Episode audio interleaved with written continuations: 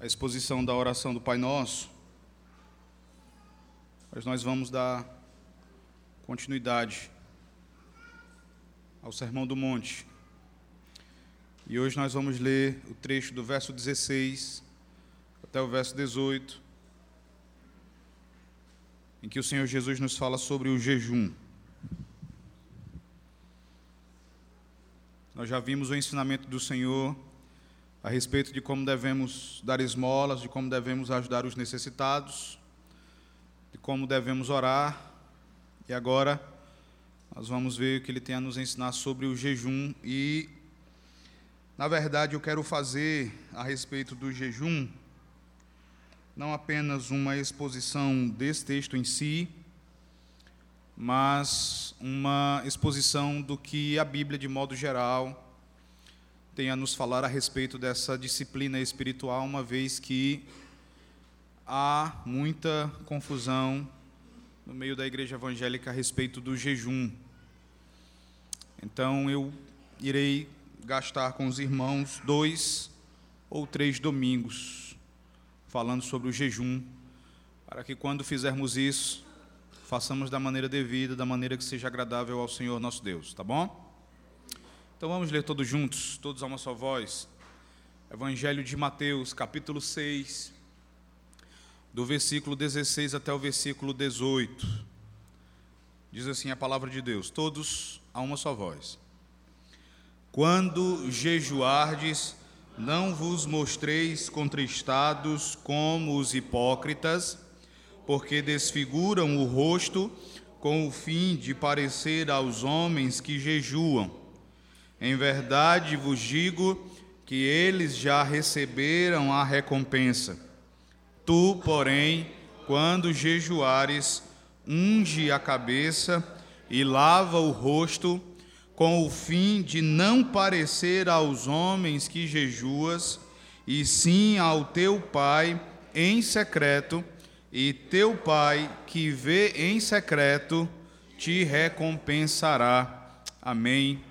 Vamos orar, vamos pedir a graça do Senhor, a sua bondade para conosco, em nos conduzir nesse momento em que seremos edificados pela sua palavra. Peço ao nosso irmão Alex que faça essa súplica.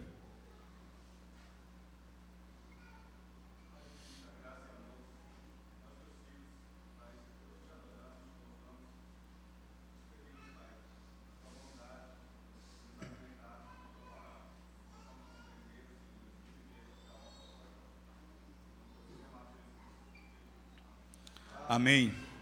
Meus irmãos, quando nós nos propomos a estudar um assunto como o jejum, nós devemos nos precaver contra alguns mal-entendidos. Nós devemos tomar precaução contra algumas noções erradas a respeito do jejum logo de início. E de modo bem específico, existem dois extremos a respeito do jejum. Um desses extremos é o daquelas pessoas que afirmam que o jejum é uma obrigação para o crente nos nossos dias. Então você vai encontrar algumas pessoas que vão dizer que o crente ele é obrigado a jejuar. Afirma-se, por exemplo, que crente que não jejua não é consagrado Crente que não jejua não recebe o batismo com o Espírito Santo e outras coisas mais. Nessa fileira estão os nossos irmãos pentecostais e carismáticos. Então, eles têm muita estima pelo jejum, não obstante, essa estima acaba se transformando num legalismo, uma vez que quem não o pratica ah, é reputado como alguém não consagrado, alguém sem o Espírito Santo e assim por diante. E o que é interessante é que pentecostais e carismáticos estão aliados ao catolicismo romano nisso aqui. Porque para o catolicismo romano, o jejum também é obrigatório. O jejum também é imprescindível para o cristão.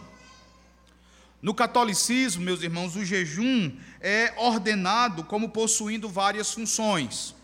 A primeira delas, o jejum é uma forma de preparação para a pessoa poder receber a Eucaristia. O Catecismo da Igreja Católica, no parágrafo 1387, diz assim: a fim de se prepararem convenientemente para receber esse sacramento, os fiéis deverão observar o jejum, jejum prescrito em sua igreja. Um segundo uso do jejum no catolicismo romano é como forma de penitência. Então, isso está nos parágrafos 1434 e 1438 do Catecismo Católico. E também, em terceiro lugar, como mandamento expresso, como possuindo um caráter obrigatório. O Catecismo diz assim no parágrafo 2043: O quarto mandamento determina os tempos de ascese e penitência que nos preparam para as festas litúrgicas, contribuem para nos fazer adquirir o domínio sobre nossos instintos e a liberdade de coração. Então você tem, de um lado, pentecostais, carismáticos, aliados aos católicos romanos, que entendem que o jejum é uma obrigação. E preste atenção nisso aqui.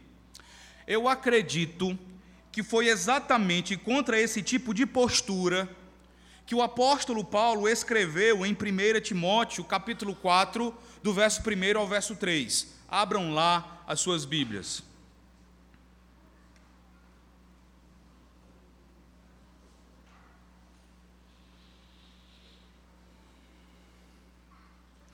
Primeira Timóteo, capítulo 4, do verso 1 ao verso 3.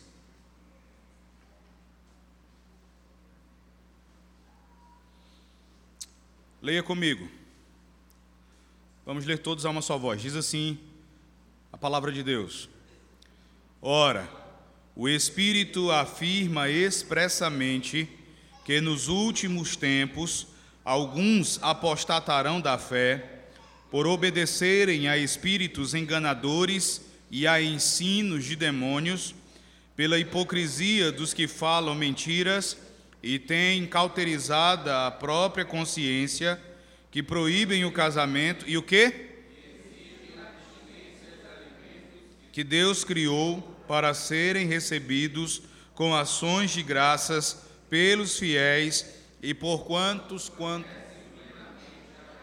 então veja só, não conclua que aqui é, o apóstolo Paulo está falando contra esses grupos especificamente, mas ele está falando contra um grupo que, dentre os seus ensinamentos e dentre as suas práticas, exigia que os seus adeptos se abstivessem de alguns alimentos. É essa postura que é idêntica à postura desse grupo que eu mencionei em primeiro lugar.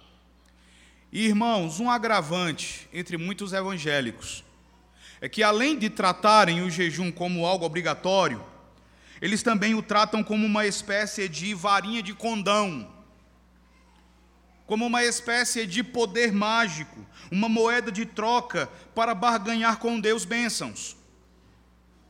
Uma espécie de moeda de troca para barganhar com Deus favores pessoais.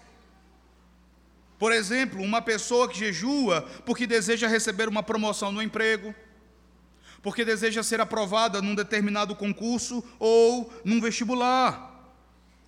Muitas pessoas vão disfarçar o uso equivocado do jejum sob o rótulo de resposta de oração. Então, o que é dito, a exortação que é dada é: se você quer uma bênção, então jejue. E, meus irmãos, essa postura é perigosa, porque no momento em que nós começarmos a dizer, porque eu faço isso, Deus me dá aquilo, isso significará que nós teremos começado a controlar Deus e sua bênção. A partir do instante que nós imaginarmos que porque jejuamos, Deus então nos abençoa, significa que o Senhor, ele se submete aos nossos caprichos. Isso também está errado porque a pessoa começa a achar, ainda que de maneira silenciosa, que a eficácia está no jejum. Isso insulta a Deus, viola a grande doutrina da sua soberania.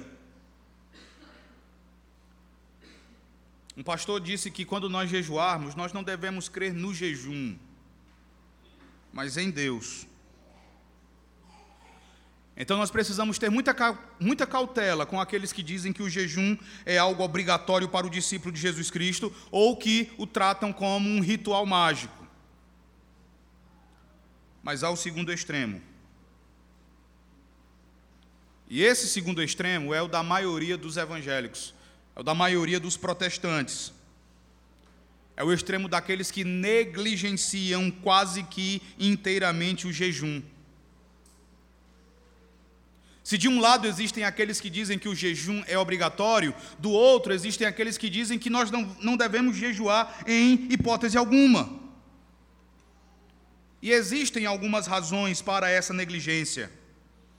Muitos pensam assim em reação ao catolicismo e ao pentecostalismo. Então, em reação a esses grupos, eles acabam negligenciando a prática do jejum.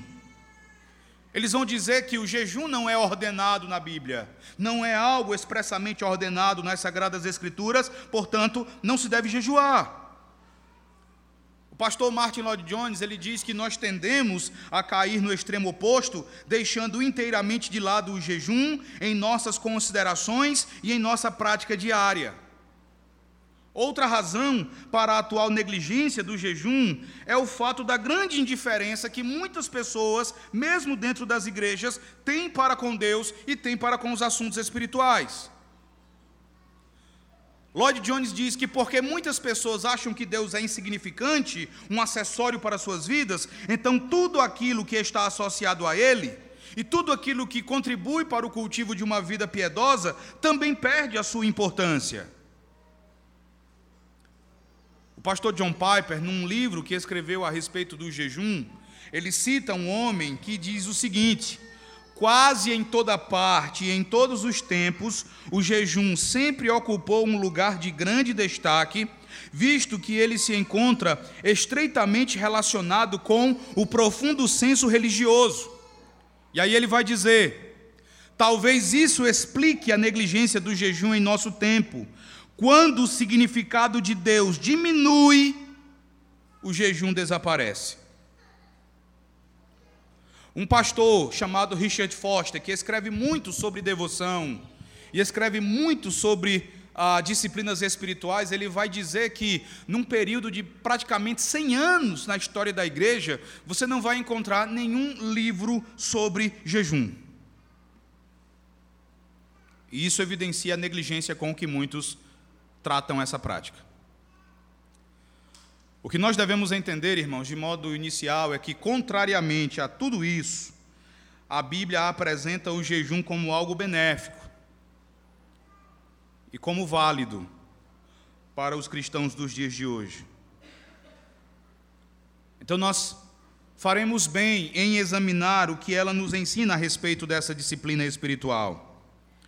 Se você observar nas Escrituras, você vai perceber uma longa lista de pessoas, de servos de Deus que praticaram o jejum: Moisés, Davi, Elias, Esté, Daniel, a profetisa Ana, João Batista, Paulo, o próprio Senhor Jesus Cristo, os cristãos da igreja primitiva, e se nós observarmos a história da igreja, nós também vamos encontrar muitos cristãos notáveis que jejuavam e davam testemunho do seu valor. Estão entre eles Agostinho, Martinho Lutero, João Calvino, John Knox, John Wesley, Jonathan Edwards, David Brainerd, Charles Spurgeon e o pioneiro do presbiterianismo aqui no Brasil, o reverendo Ashbel Green Simonton.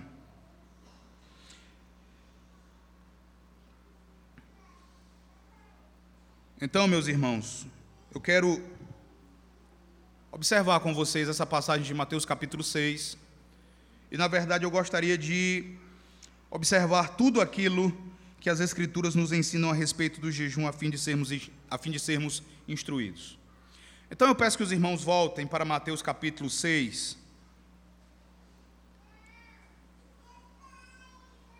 quero apenas lembrá-los que o trecho que nós lemos está inserido dentro de um contexto maior. E esse contexto tem início no início do capítulo 6, aí no verso 1. Então, o que Jesus vai ensinar aqui a respeito do jejum está inserido dentro do contexto em que no verso primeiro ele vai dizer assim: observe, guardai-vos de exercer a vossa justiça diante dos homens, com o fim de ser desvistos por eles, de outra sorte, não tereis galardão junto de vosso Pai celeste. Então nós precisamos sempre lembrar que, de acordo com o Senhor Jesus Cristo, nós não podemos transformar a nossa piedade ou não podemos transformar as disciplinas espirituais numa forma de espetáculo para apresentarmos diante de outras pessoas. Nós não podemos exercer a nossa piedade visando receber elogios dos homens em vez de sermos aprovados por Deus.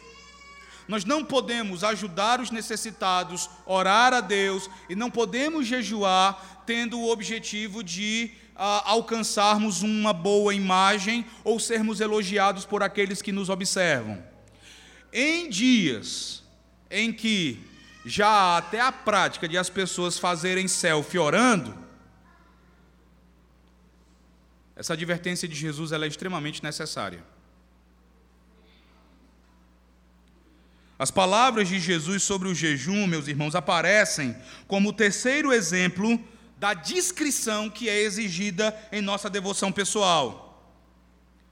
As pessoas dão muita atenção à questão da caridade, elas dão muita atenção à questão da oração, mas elas negligenciam frequentemente a questão do jejum.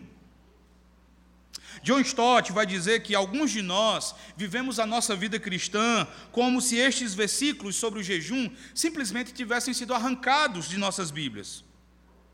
Mas observe que aqui no capítulo 6, Jesus vai apresentar três áreas nas quais os escribas, os fariseus, os líderes religiosos dos judeus, essa, nessas áreas eles tropeçavam. Eles tropeçavam a respeito de como deviam dar esmolas, veja aí do verso 2 até o verso 4. Eles tropeçavam a respeito de como deviam orar, do verso 5 até o verso 14, e de como deveriam jejuar. Eles davam esmolas tocando trombetas diante de si, propagandeando o quanto se importavam com os menos favorecidos, para que os outros os observassem e pensassem a respeito deles como extremamente misericordiosos. Eles também oravam de pé nos cantos das praças e nas sinagogas.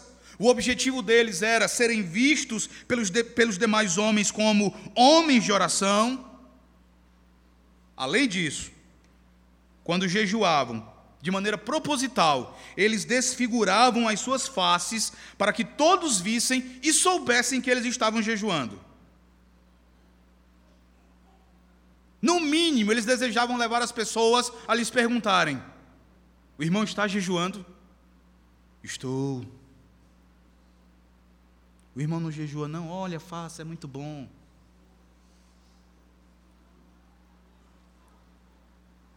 Meus irmãos, Deus odeia orgulho e ostentação na religião. Ele odeia orgulho e ostentação na prática da piedade. Esses dois conceitos, orgulho e piedade, são mutuamente excludentes. Essas três áreas apontadas por Jesus representam três áreas ou três aspectos da nossa vida espiritual. A primeira é a nossa relação com o nosso próximo, ou o bem que nós fazemos ao nosso próximo. A segunda, a da oração, aponta para a nossa relação com Deus, ou o que fazemos com Deus.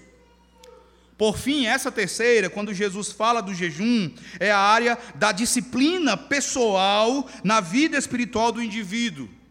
Ou aquilo que nós devemos fazer para nos humilharmos, para mortificarmos paixões, para mortificarmos o corpo, a fim de cultivarmos a vida espiritual. Aqui nós aprendemos sobre o que fazer com nós mesmos.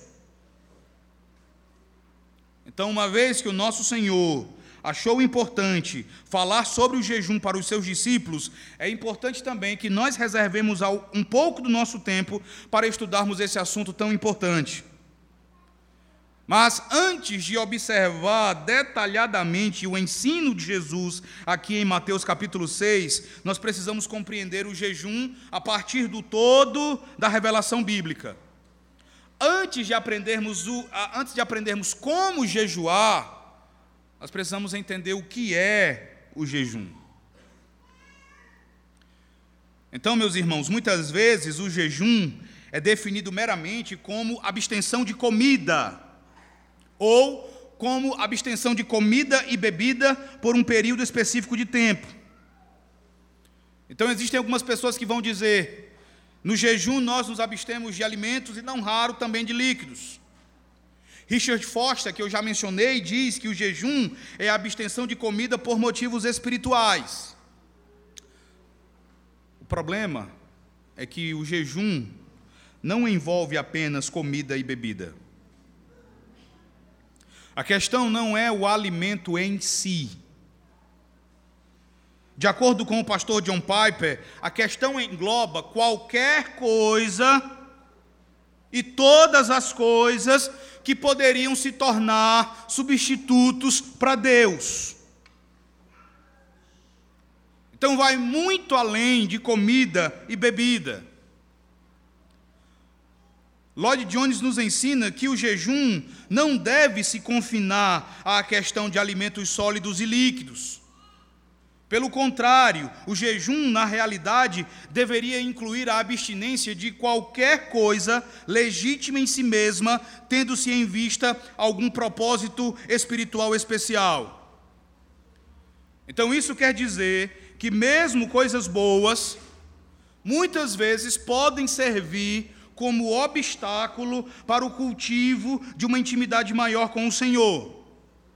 Muitas coisas que não são necessariamente pecaminosas podem acabar ocupando o lugar que pertence a Deus. Isso porque nós temos a capacidade, o nosso coração tem a capacidade de tomar as boas coisas que Deus nos dá e as transformar em substitutos para Deus. Nós temos a capacidade de transformar em ídolos aquilo que Deus nos deu. E o autor aos Hebreus nos adverte a respeito disso. Abra lá, em Hebreus capítulo 12.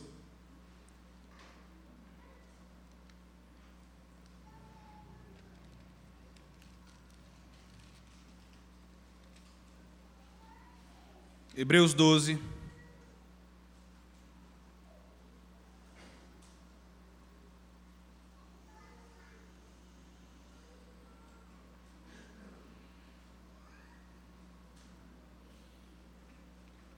Hebreus capítulo 12, veja o verso 1.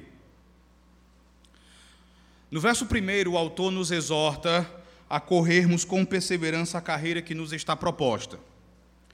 Só que ele vai dizer que para corrermos esta carreira com perseverança, nós precisamos fazer basicamente duas coisas.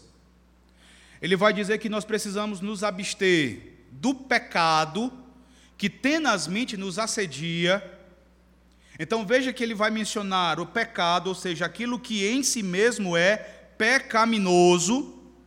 Então isso já é claro, isso é certo, é ponto pacífico, todos nós vamos dizer facilmente sim, é verdade. Se nós desejamos servir a Deus, se nós desejamos correr bem essa corrida, nós precisamos nos abster do pecado. Só que, observe que o pecado, de acordo com o autor, não é a única coisa da qual nós devemos nos desembaraçar.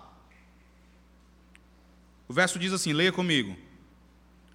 Portanto, também vós, visto que temos a rodear-nos também grande, tão grande nuvem de testemunhas, desembaraçando-nos de quê? E do pecado que tenazmente nos assedia, corramos com perseverança a carreira que nos está proposta. Não apenas o pecado, mas também qualquer peso. Essa palavra aqui, peso, ela faz uma referência, ela é uma figura de linguagem para fazer referência a qualquer coisa que venha nos atrapalhar. Quando ele fala do pecado, ele fala normalmente de qualquer vestimenta que nos atrapalhe, que seja pesada demais, que acabe impedindo a nossa corrida, mas ele também fala do sobrepeso. O sobrepeso aqui é qualquer coisa que não é necessariamente pecaminosa, mas nos atrapalha. E de sobre, sobrepeso eu entendo. Então a ideia aqui é qualquer coisa que na sua vida acabe atrapalhando você, mesmo que isso não seja pecaminoso, você precisa se abster disso, você precisa se desembaraçar disso para poder correr bem essa corrida. Isso pode envolver muita coisa. Amizades, se você observar o que o apóstolo Paulo ensina em 1 Coríntios capítulo 7, você vai ver que o jejum envolve também a abstenção programada até do sexo entre pessoas casadas para que se dediquem durante algum tempo à oração. 1 Coríntios capítulo 7, versículo 5.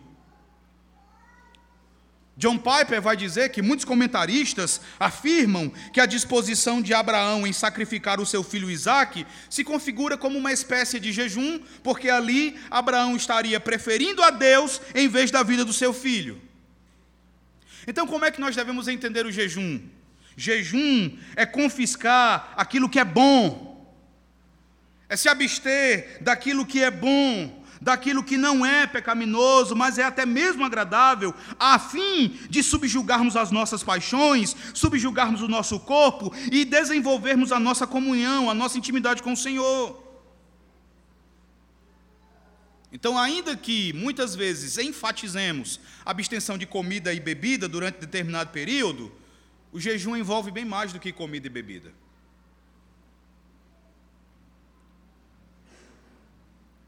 Então nós vamos olhar para as Escrituras e vamos extrair alguns princípios úteis para toda e qualquer abstenção que desejarmos fazer por amor a nosso Deus, por amor ao Senhor, por amor do cultivo do nosso relacionamento com Ele. E nós voltaremos então a esse assunto na próxima semana. Tá bom?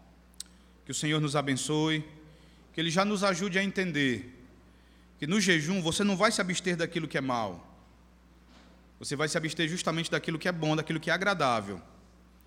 Porque você entende que há algo mais agradável do que aquilo, ou há alguém melhor do que aquilo do qual você se abstém.